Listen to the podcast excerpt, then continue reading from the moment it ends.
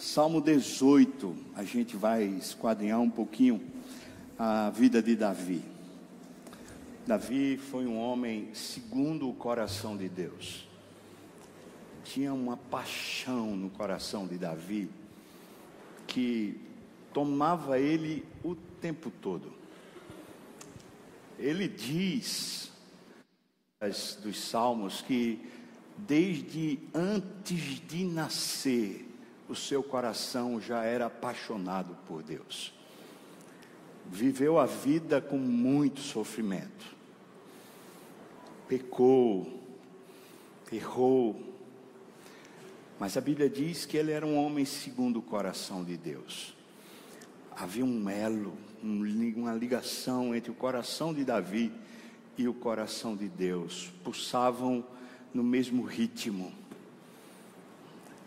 paixão que Davi tinha por Deus modelou toda a sua vida, fez com que ele interpretasse os momentos difíceis e fez com que ele exaltasse a Deus nos momentos de vitória e de glória. O Salmo 18 é precisamente um desses salmos de reconhecimento da história.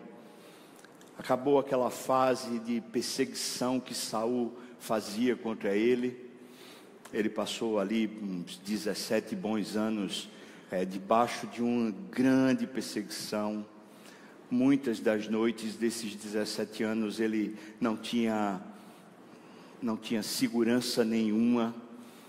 Ele ia dormir sem saber se acordaria.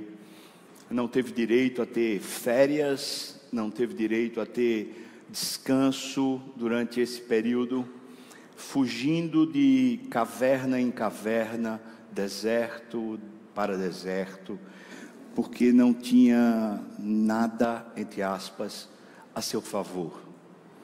Ficou só alguns, algumas vezes. E quando tentou se abrigar num complexo de caverna chamado Adulão, ele conseguiu um grupo de amigos, os endividados, os abatidos, os quebrados, os rejeitados sociais, foram os que buscaram Davi naquela caverna, juntamente com sua família que também estava sendo perseguida. E aquele grupo se tornou os grandes heróis de Davi, os homens que não tinham nada e de repente se tornaram grandes heróis. Essa paixão de Davi por Deus faz, faz muito tempo, muito tempo, desde de quando eu era adolescente, que começou a mexer com o meu coração. Como é que ele interpreta a vida, como é que ele percebe a vida? Os salmos de Davi são, os, são a teologia mais pura que a gente vai encontrar no, no Velho Testamento os profetas não conseguiram atingir a altura do conhecimento que Davi tinha de Deus. E ele revela isso nos seus salmos. Davi resolve seus problemas cantando e orando. Davi se põe numa jornada de confiança, cantando e orando. Davi decide as estratégias para vencer batalhas cantando e orando. O tempo todo, Deus, Deus, Deus. Deus não era um vício, nem também era um adendo. Deus era tudo, absolutamente tudo. E a gente pode aprender com Davi. Tem um, um livro de Charles Swindoll que é justamente os heróis da fé, e um deles é sobre a vida de Davi. E eu recomendo que você leia outro é Transpondo Muralhas, de Eugene Peterson, também fala sobre a vida de Davi, e também recomendo que você leia. Ambos são livros que aquecem o nosso coração para discernir como é possível, na vida odierna, descobrir Deus, no meio do sofrimento, descobrir Deus. A gente vai dar uma peregrinada aqui em oração, à medida que a gente for estudando, a gente vai orando aqui, o que Davi escreve no Salmo 18, quando ele, ele exalta Deus, reconhece Deus no meio de, de tudo que ele viveu, até aquele momento onde ele está livre da perseguição e está como rei vitorioso. Nós vamos fazer isso sempre paulatino, para ter tempo para a gente digerir um pouquinho e para a gente orar e adorar. Primeira parte essa parte aqui, a intensidade da paixão por Deus que Davi tinha. E os versículos 1 e 2 mostram que ele, essa, essa paixão está revelada na, na maneira como ele tem satisfação em Deus. Versículos 1 e 2 diz: Eu te amo, ó Senhor, força minha. Então lhe diz: O Senhor é a minha rocha, é a minha cidadela, é o meu libertador, o meu Deus, o meu rochedo em quem me refugio, o meu escudo, a força da minha salvação, o meu baluarte.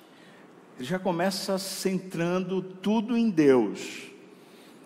Joseph Carril, comentando a respeito disso, diz o seguinte: o santo Davi se agradava mais do fato de que Deus era sua força do que do fato de Deus lhe haver concedido força, de que Deus era o seu libertador do que de haver sido libertado, de que Deus era sua fortaleza, seu escudo, sua trombeta, sua torre alta, do que do fato de Deus lhe haver concedido o efeito de todas essas coisas. Davi se agradava e todos os santos se agradam mais do fato de que Deus é a sua salvação, seja temporal ou eterna, do que no fato de que Ele, Deus, lhe salvou. Isso aqui é um pulo, um pulo gigante na relação com Deus. Nós nos alegramos no que Deus fez, mas a nossa satisfação vai além do que Deus fez. Um paralelo bem simples é assim: imagina um filho, uma filha que ganha um presente do pai ou da mãe, talvez um carro, talvez um presente bem caro, bem chique. Poxa, vai usar o presente, vai desfrutar, e que bênção, mas se a alegria daquela menina ficar mais no presente do que na pessoa que entregou o presente, a relação é é uma relação de consumo e não uma relação de amor. O que Davi está escrevendo logo no, no começo desse salmo é que ele reconhecia tudo que Deus tinha feito, mas a sua satisfação estava para além das obras, estava na pessoa, Deus. Deus o satisfazia. Isso, irmãos, está tá revelado na história dele, talvez nos momentos de dor, ainda mais do que nos momentos de vitória, porque é difícil nos momentos de dor a gente ter satisfação. Mas ele vai descrever que ele conseguia ter satisfação em Deus nesses momentos. Ele usa aqui as figuras geográficas das jornadas dele. É, ele fala de rochedo, ele fala aqui dos, dos lugares onde ele passou, e ele fala: Eu me escondi numa caverna, mas na verdade quem me escondia era Deus. Eu buscava um escudo para me proteger nas batalhas, mas o meu escudo na verdade era Deus. Ou seja, Deus estava no dia a dia dele, no fato dele reconhecer ele, Deus, a sua satisfação não diminuía o, esse comentarista Joseph Carril faz um alerta. Ele diz: os santos, eu e você, olham mais para Deus do que para tudo o que é de Deus. Essas coisas todas, o ministério que a gente tem, a família, o trabalho que você tem, essas coisas todas que são de Deus, elas nunca vão nos satisfazer plenamente. É apenas um presente e o presente não substitui o doador. A satisfação em Deus é o que nós buscamos. Começamos o culto aqui pedindo a Deus isso, Senhor, se tem algum lugar que o Senhor queira acender um fogo no altar, que seja o meu coração o teu altar, que seja o meu coração as, os gravetos que se incendeiam para queimar diante de ti. Eu queria convidar você para pedir isso a Deus, meu Deus, me ajuda a transpor esse limite entre eu estar satisfeito com as coisas que tu fazes e eu ir até uma satisfação em ti mesmo, na tua pessoa. Você pode orar por isso agora? Vamos orar? Por favor, tenha um tempo de oração aí. Vocês só também. Peça a Deus isso, me, me faça dar esse pulo, esse pulo no relacionamento. Me agradar de ti, Senhor, ter satisfação em ti.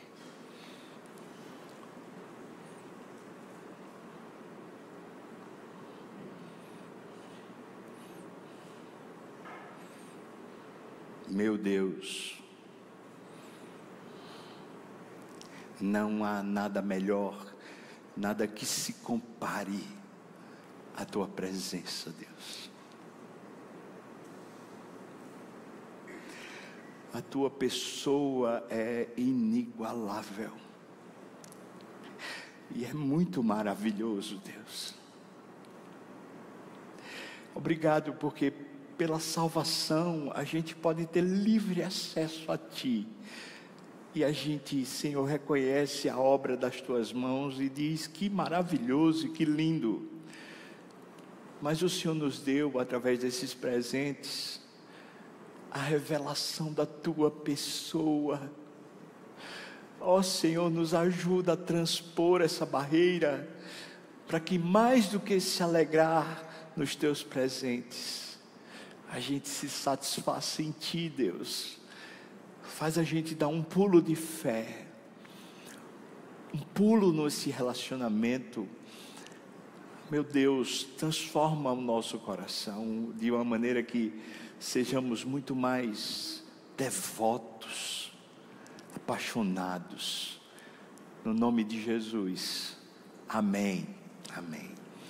Davi também tinha como motivo de intensidade a sua confiança. Os versículos 3 a 6 fala sobre essa confiança que ele tinha.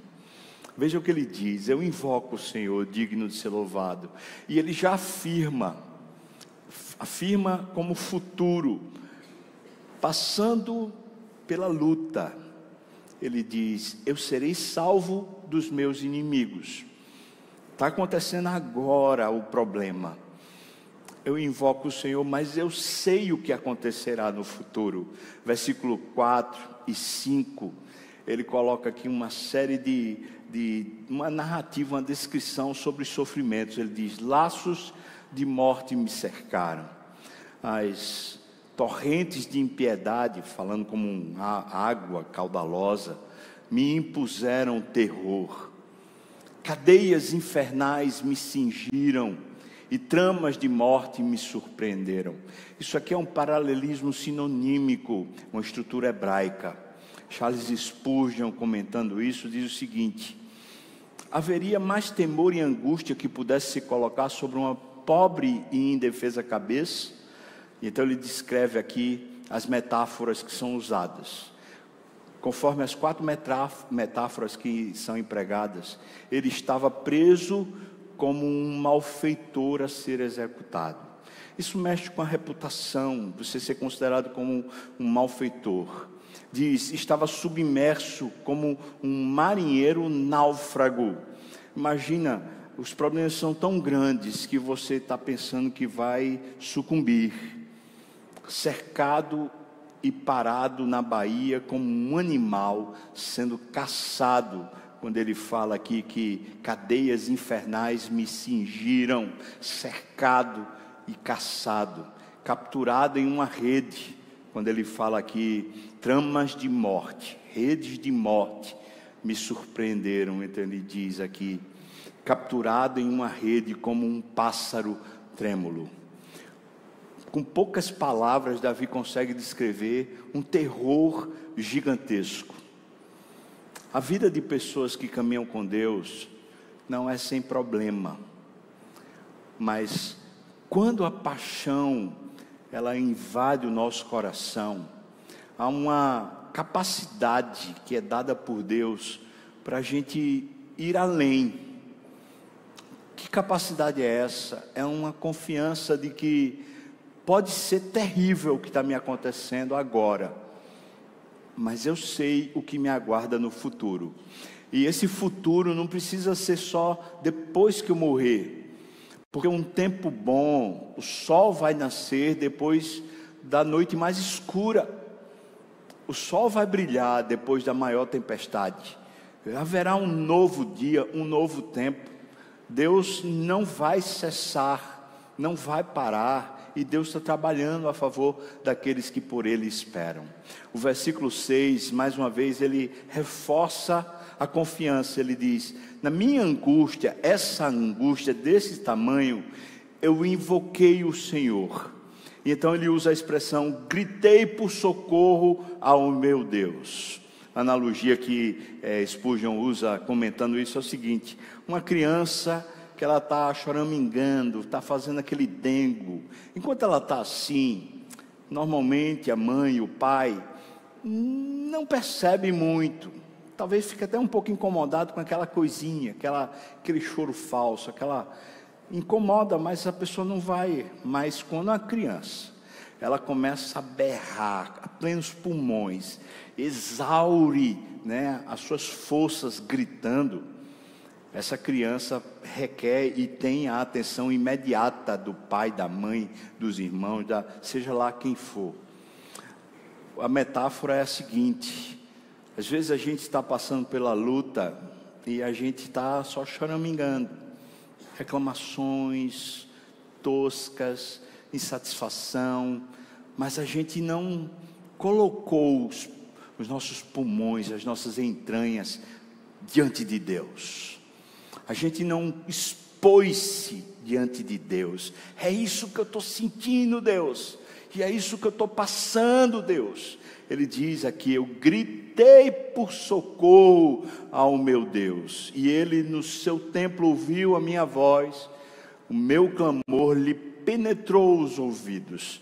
E que confiança, a certeza de que esse grito não é para as paredes, nem muito menos para o vento, é para um Deus que está ouvindo, o Deus que intervém. E a próxima parte, segundo ponto desse texto, do Salmo 18 é justamente isso.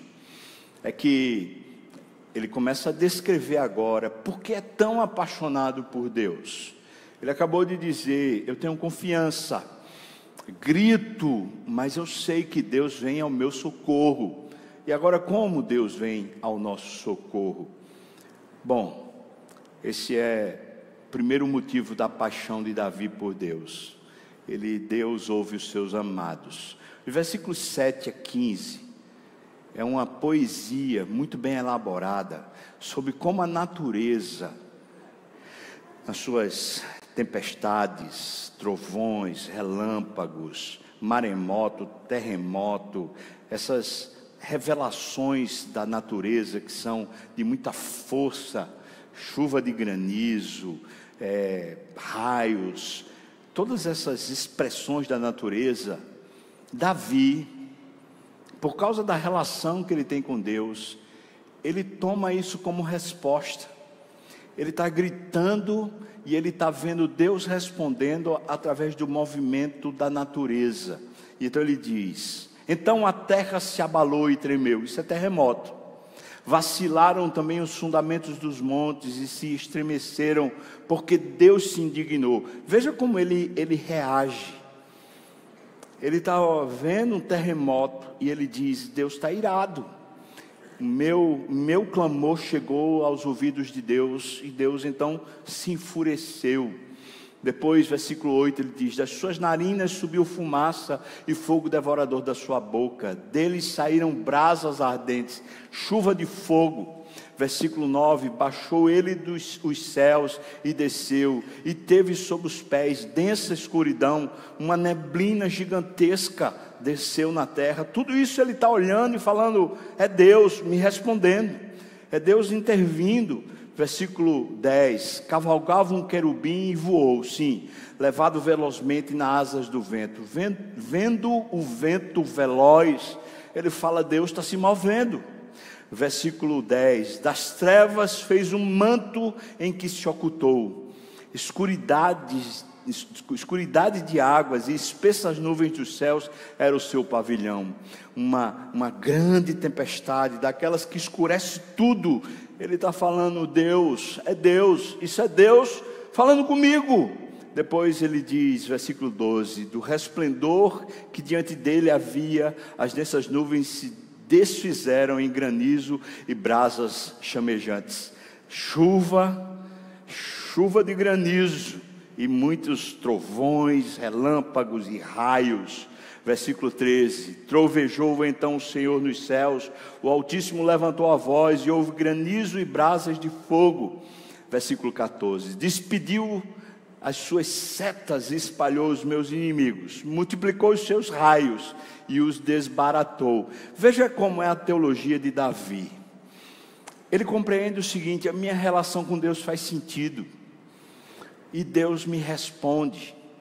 E ele estava vendo as circunstâncias mudando, os seus inimigos de repente desistindo de persegui-lo, ou mesmo morrendo, ou fugindo, ou perdendo. E quando ele via isso e via a natureza, falava: Isso é Deus, Deus está me respondendo e as circunstâncias estão mudando. Essa percepção, irmãos, faz parte não de uma pessoa louca, mas de uma pessoa que tem uma intimidade profunda. Eu poderia resumir muito facilmente dizendo assim: Davi se sente amado por Deus. E por isso, porque ele se percebe como a menina dos olhos de Deus, como alguém que Deus tem um afeto especial, ele sabe que Deus, quando está se movendo, é em seu favor, é para abençoá-lo, é para guardá-lo, é para protegê-lo, é para abençoá-lo de uma forma libertadora. Agora imagine você passando por todas as tormentas que ele acabou de dizer, gritando por socorro e de repente tem um terremoto, tem uma, uma tempestade, tudo fica escuro, raios, trovões, chuva de fogo, chuva de granizo. Como você traduziria isso? Para muita gente, dizendo: Olha, estou é, passando por tanto sofrimento e ainda por cima tudo isso que está acontecendo, a natureza tão violenta, em vez de se sentir guardado e acolhido, a pessoa passa a sentir mais temor. Veja que a relação com Deus, a paixão por Deus, ela faz a gente entender a vida moldela a vida, fazendo a gente perceber que as circunstâncias, elas são Deus trabalhando para o nosso bem, mesmo as mais difíceis. E é claro que tudo isso que Davi está usando é metáfora a respeito dos problemas que ele passou, que ele acabou de descrever. As coisas da natureza eram sinais dos, das turbulências que ele estava vivendo no seu coração e nos, dos seus inimigos que lhe envolviam. Versículo 15: Então se viu o leito das águas e se descobriram os fundamentos do mundo, ou seja, Deus abriu um caminho, e pela tua repreensão, Senhor, pelo iroso resfolgar das tuas narinas. Ou seja, houve uma mudança, de repente Deus abriu uma nova oportunidade primeiro motivo da paixão de Davi por Deus é que ele entende que há um diálogo. Deus não é aquele cara lá fora, longe, é o amigo. Eu falo e eu escuto também Deus falando. Meu Deus do céu. Você lembra que Davi só tinha naquela época o Pentateuco. Não tinha escritura no seu Pentateuco. E ainda assim, não tinha a Bíblia toda para você ler de uma vez, uma porção aqui, outra ali. E ele, enquanto rei, ele tinha acesso, mas antes de ser rei, ele não tinha acesso. O que é que Davi faz então, já que ele não tem acesso à, à escritura? Ele tem acesso ao Deus que se revela. E ele aproveita a revelação de Deus para aquecer o coração.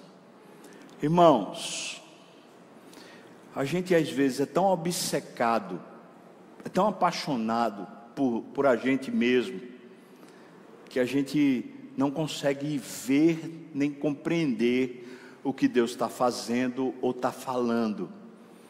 Porque é o tempo todo como se tivesse a ver com o nosso ego e não a ver com Deus. Em algum momento da jornada de um crente, ele precisa fazer uma escolha. Ou ele continua apaixonado por si mesmo, ou ele se torna apaixonado por Deus. Mas não dá para ter as duas coisas.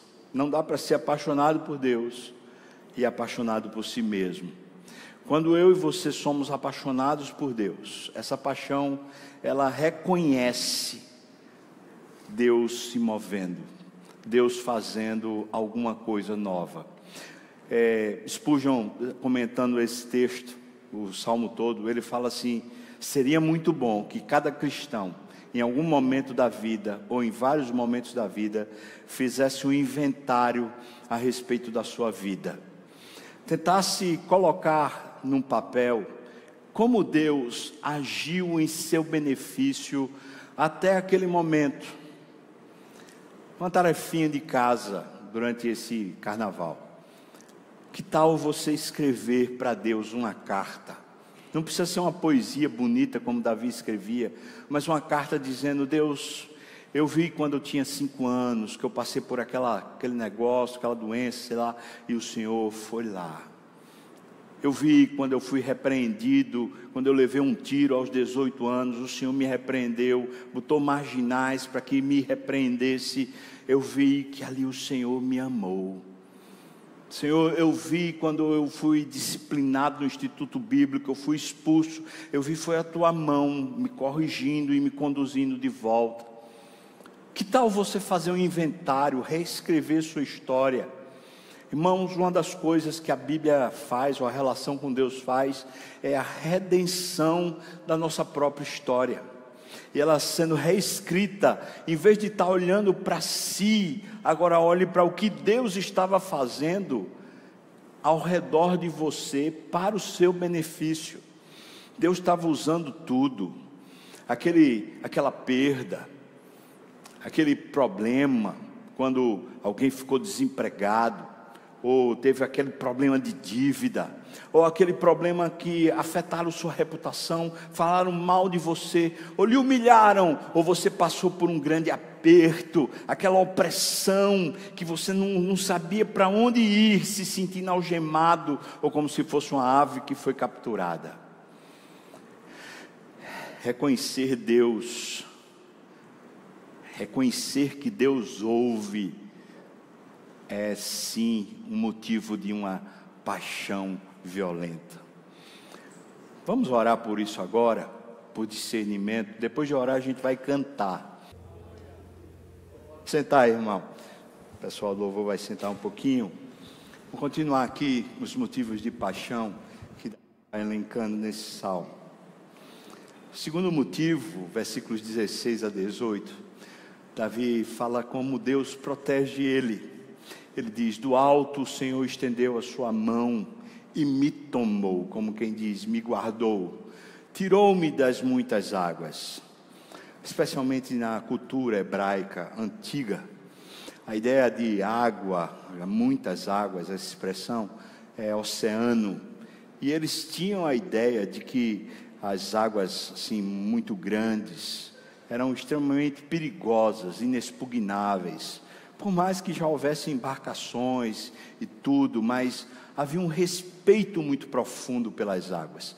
Então, eles, quando falavam de caos, ou seja, uma coisa que é totalmente sem explicação e também causa medo, caos, eram as muitas águas. Davi está falando, ele tirou-me do caos. versículo 17: Livrou-me de forte inimigo. O estado todo de Israel, conduzido por Saul, perseguia ele. E certa feita ele fala: Eu sou como uma pulga que se está procurando para matar. Livrou-me do forte inimigo, dos que me aborreciam, pois eram mais poderosos do que eu. Versículo 18: Assaltaram-me no dia da minha calamidade, mas o Senhor me serviu de amparo. Seja quais forem as circunstâncias adversas que ele está citando, em todas elas a referência sempre era essa o Senhor foi lá, o Senhor me abençoou, o Senhor me protegeu, o Senhor pôs a sua mão sobre mim.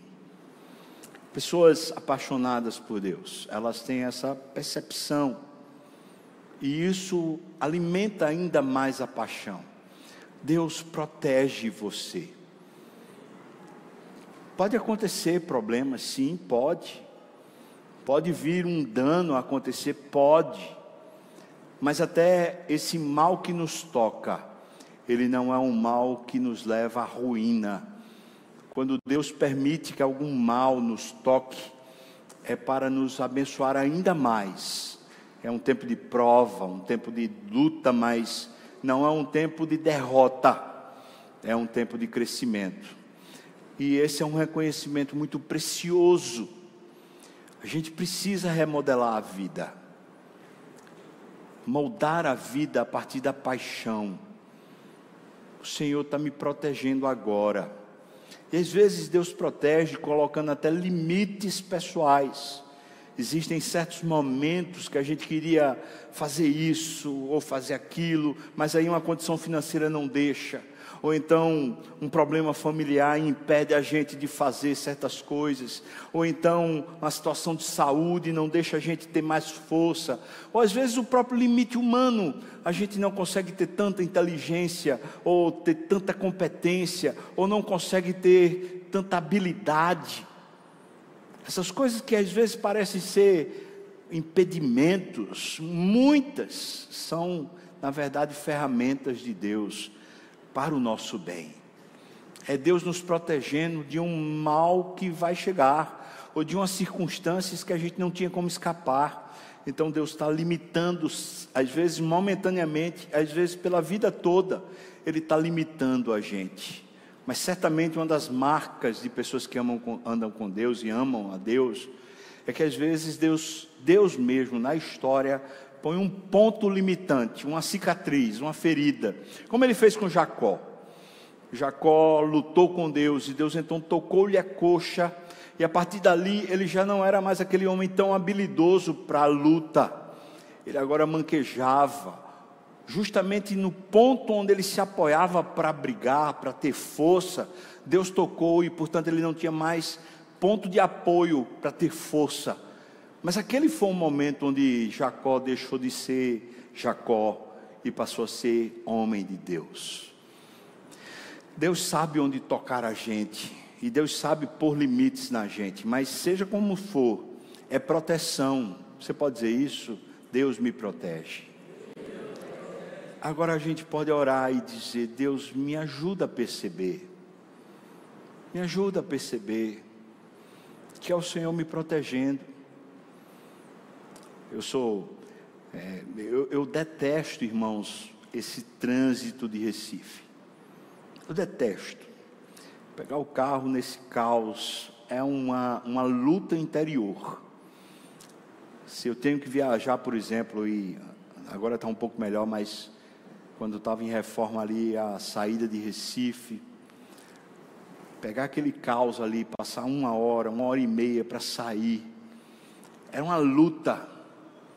Mas vez por outra tinha alguém do meu lado, minha esposa, ou então alguém que estava viajando, falava assim: quem sabe Deus não está, está nos protegendo de algum acidente lá na frente, de alguma coisa que iria acontecer, mas agora Ele está freando a gente para não, não precisar passar. Essa interpretação faz não só o coração acalmar, mas faz a gente se sentir cuidado, protegido, amado. E a gente só ama porque Ele nos amou primeiro. Então, esse aqui é uma segunda razão pela paixão. Terceiro motivo, versículos 19 e 20. Diz assim o texto: Trouxe-me para um lugar espaçoso, livrou-me, e aí ele usa a expressão, porque ele se agradou de mim. Retribuiu-me o Senhor segundo a minha justiça. Continua, recompensou-me conforme as purezas, a pureza das minhas mãos.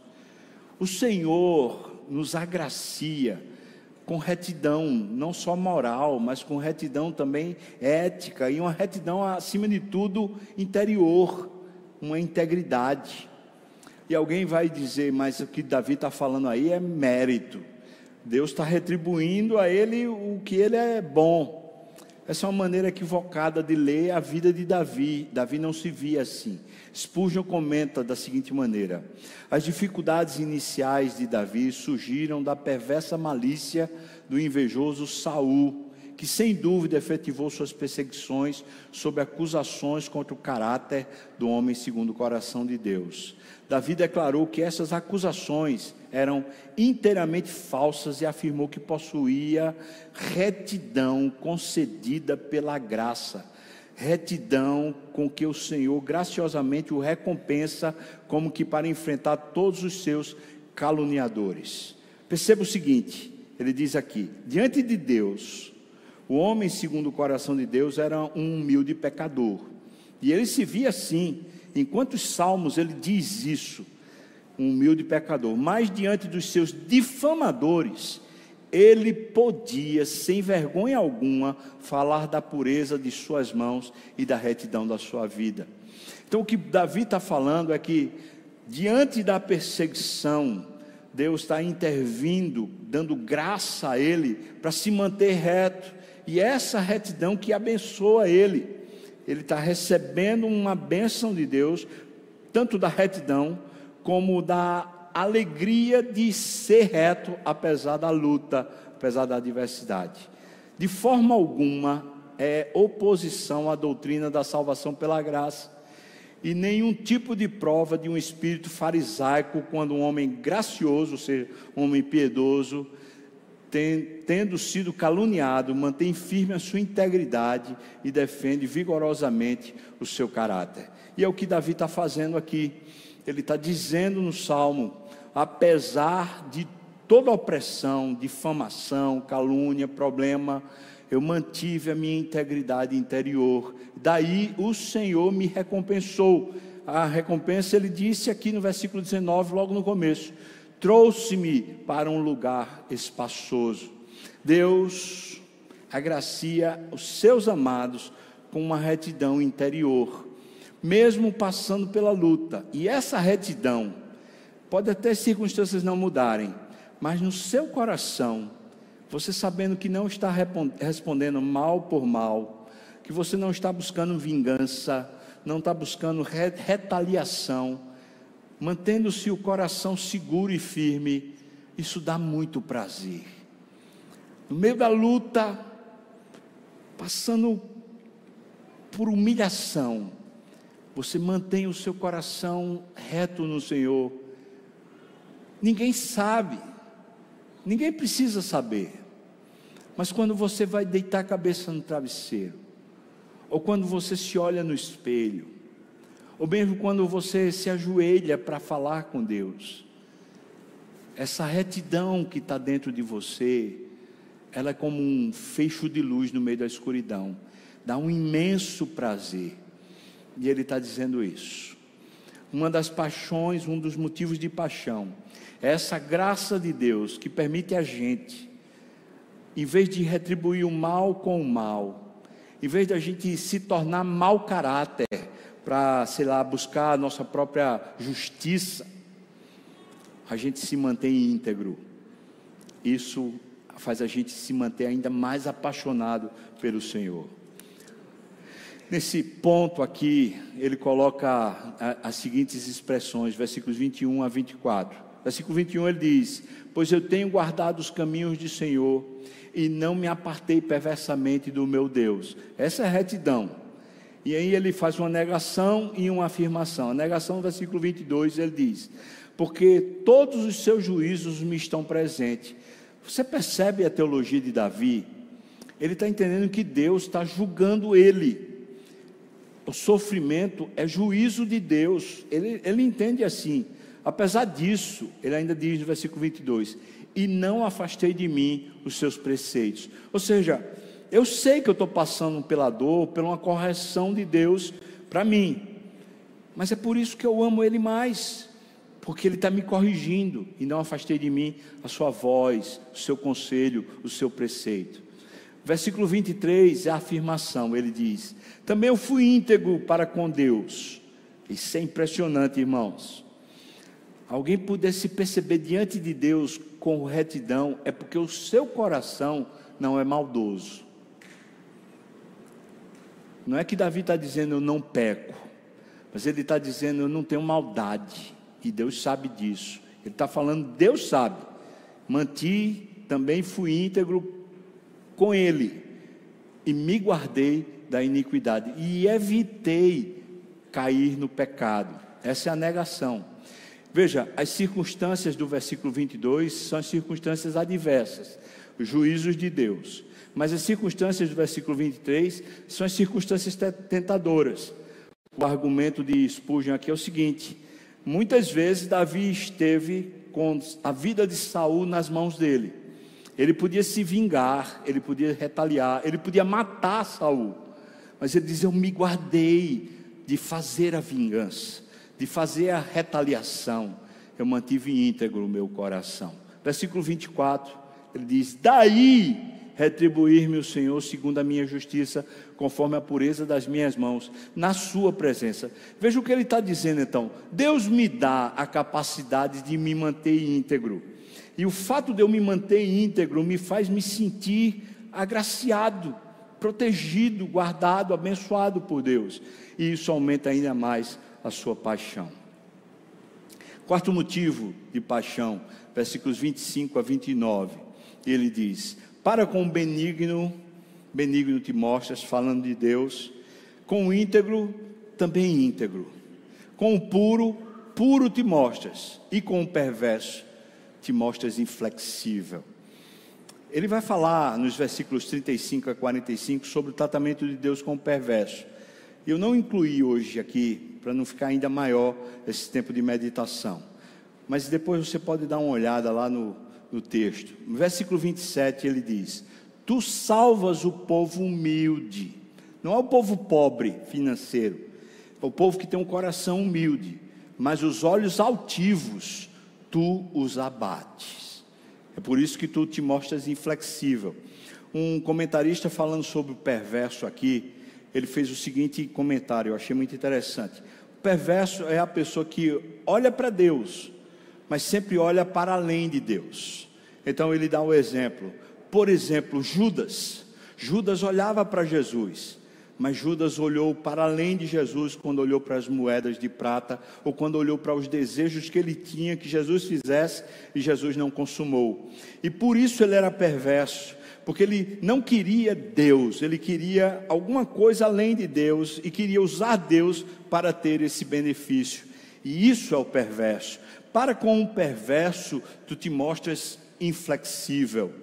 Versículos 28 e 29, ele fala que Deus, apesar da luta, faz ele ter uma visão além do alcance, ilumina os olhos, porque fazes resplandecer a minha lâmpada.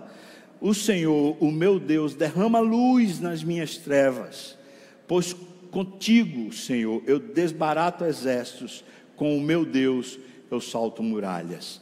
Deus é um capacitador para Davi. Mas uma expressão linda aqui é essa: é no meio das trevas, de repente eu tenho luz, e não tenho luz apenas para fora, eu tenho luz para dentro. Eu mesmo viro um facho de luz. O Senhor me ilumina, faz resplandecer a minha lâmpada. Não tem uma coisa mais preciosa no meio das trevas do que você ter um fechozinho que seja de luz. Quando nosso coração está em turbulência, que uma palavra de Deus, às vezes um conselho de alguém baseado na palavra, de repente abre uma cortina e a luz entra e a gente faz, Ah, eu estou de novo animado, eu estou de novo forte. Já falei diversas vezes aqui de um tempo que, que eu passei no trabalhar de Deus ali, cerca de dois anos, uma luta muito grande, uma tristeza tomando a minha alma, uma luta ministerial, uma vontade de desistir, desistir da igreja, desistir do ministério, desistir, não tinha mais força, me acordava opresso, madrugada, três, quatro horas da manhã, me acordava suado, opresso por demônios, eu ia para a sala, sem força, sem ânimo, só queria chorar, me ajoelhava, chorava, mas eu tinha determinado no meu coração o seguinte: eu vou ler um salmo por dia. E o que Deus tiver de falar para mim naquele salmo, essa será a minha luz. Eu li o salmo, tinha uma palavra às vezes, às vezes um versículo todo, às vezes o próprio salmo acendia a minha luz. No meio das minhas trevas, uma luz brilhava, meu coração brilhava, eu tinha força para viver aquele dia. Chegava de noite, eu já estava morto de novo, ia dormir naquele jeito, me acordava de novo naquela mesma situação, mas a luz de novo brilhava para aquela porção, para aquele dia, e eu segui. Deus faz isso conosco, nessa relação pessoas apaixonadas por Deus conseguem reconhecer a luz que Deus lhes dá. Pessoas que conhecem Deus, mas não andam com Deus, elas buscam luz própria. Em vez de se apegar à palavra e deixar a palavra falar ao seu coração, elas ficam tentando hum, estratégias humanas, recursos humanos. Ah, eu conheço Fulano. Ah, eu sei que se eu fizer isso eu vou conseguir aquilo.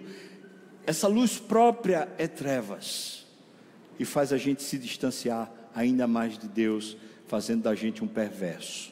Quinto motivo da paixão de Davi por Deus.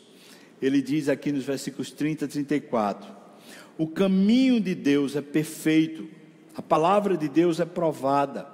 Ele, Deus, é um escudo para todos que nele se refugiam.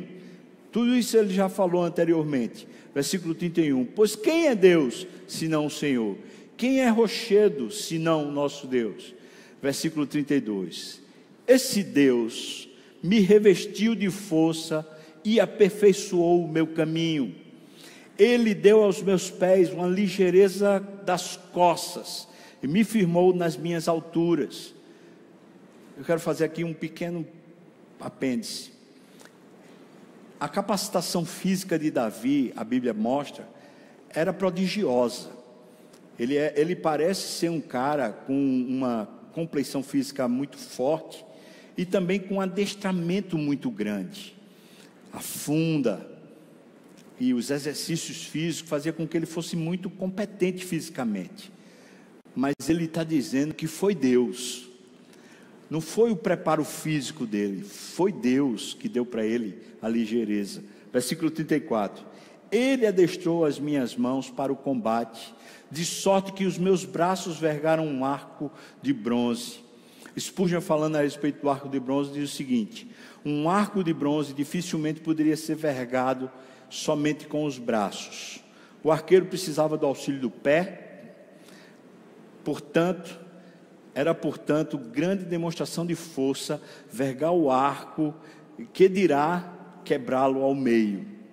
Jesus, o comentário de Spurgeon já, já aplicando a palavra, fala: Jesus não somente destruiu as insinuações inflamadas de Satanás, mas acabou os seus argumentos utilizando as escrituras contra o diabo.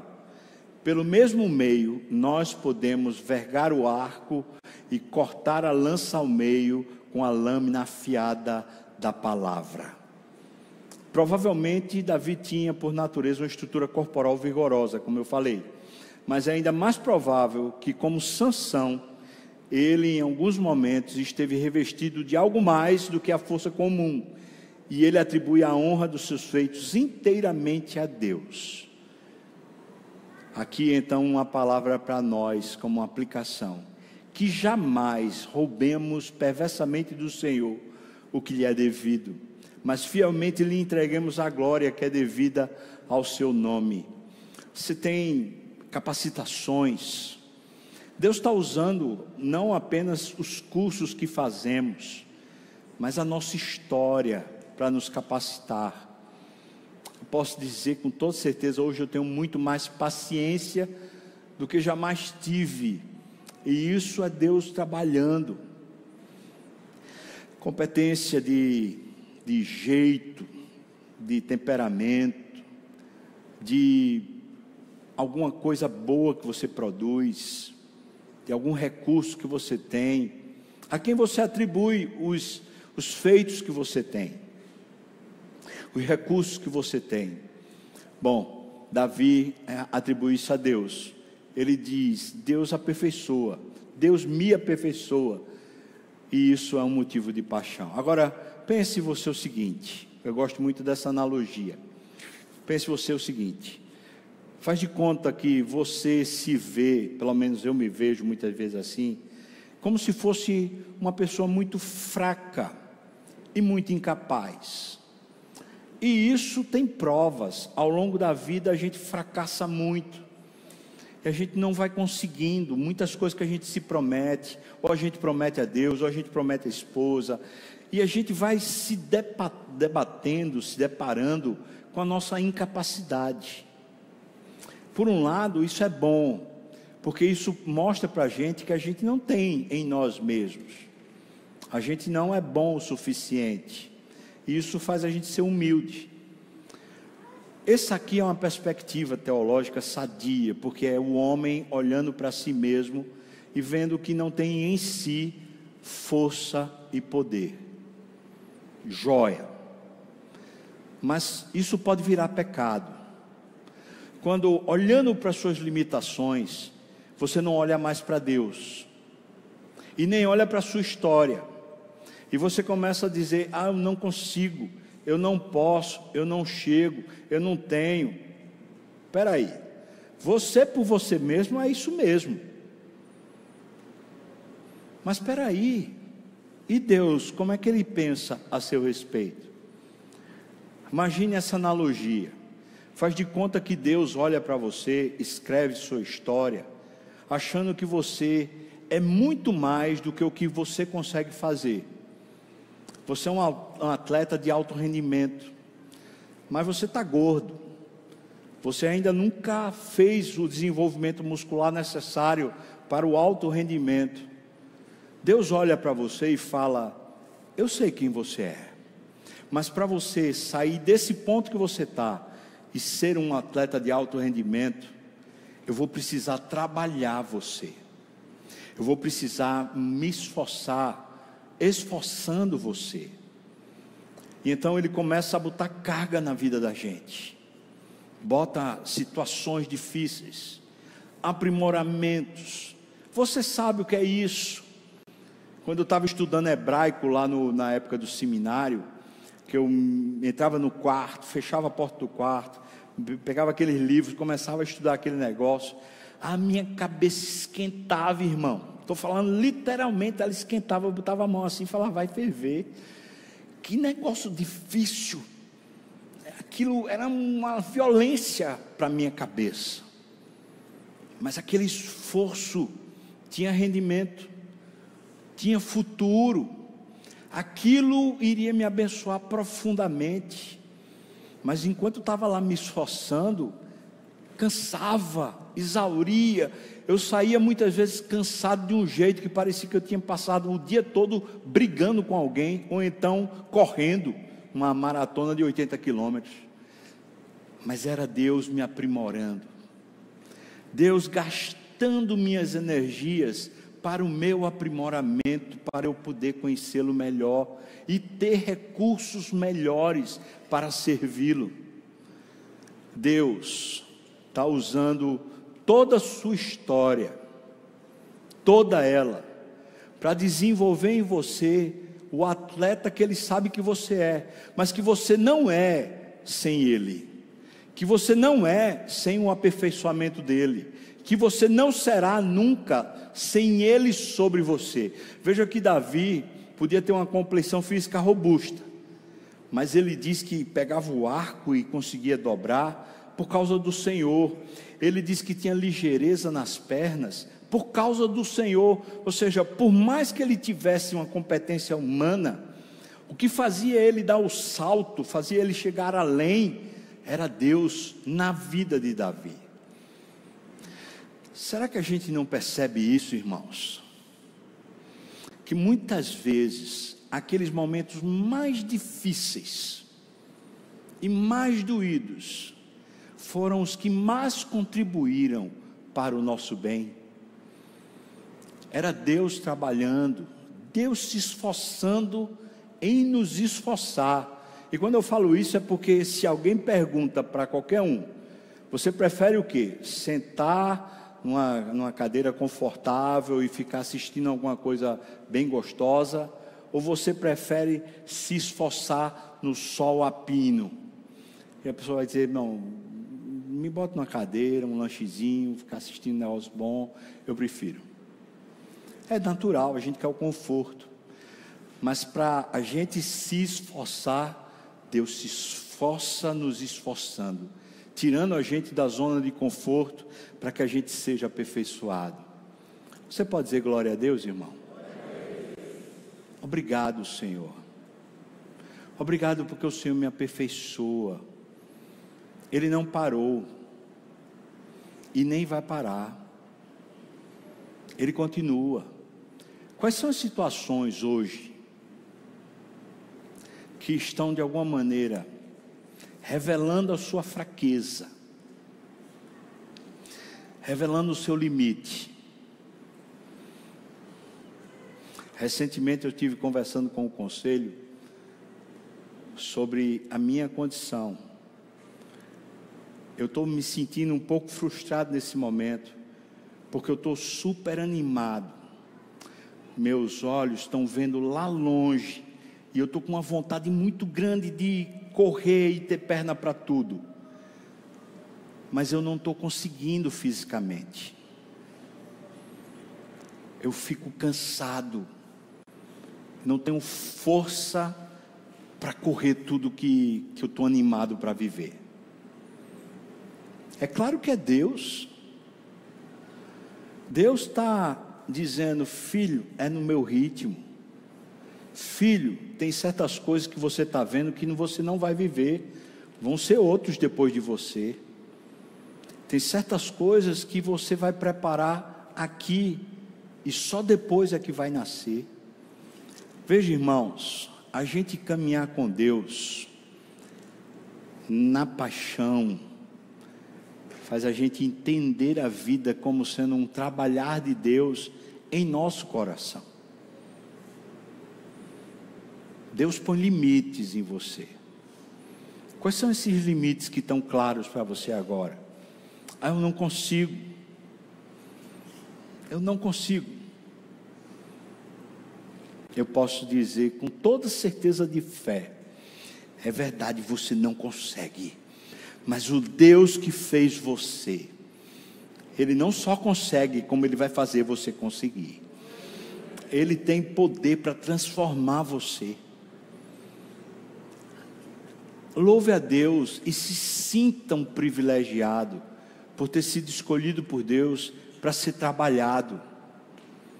Se sinta amado e quando a gente se sente amado, a paixão desperta, floresce, e a gente fala: Ah, Deus, eu te quero mais do que o ouro, mais do que a prata. Eu te quero, Senhor, eu te desejo. Queria chamar você para orar agora. Orar por esses motivos que despertam paixão. Pedir a Deus, talvez, Senhor, me faça ver na minha história o teu mover, o teu agir, o teu trabalhar. Junto com essa oração, eu queria pedir uma coisa a vocês. Você tem alguém, talvez ali no trabalho, ou então na família, que está justamente nesse ponto da vida. A pessoa está querendo desistir. Desistir do casamento. Desistir, talvez, do emprego está tão limitada que ela não consegue mais ver Deus. Eu queria que você levantasse um clamor também por alguém.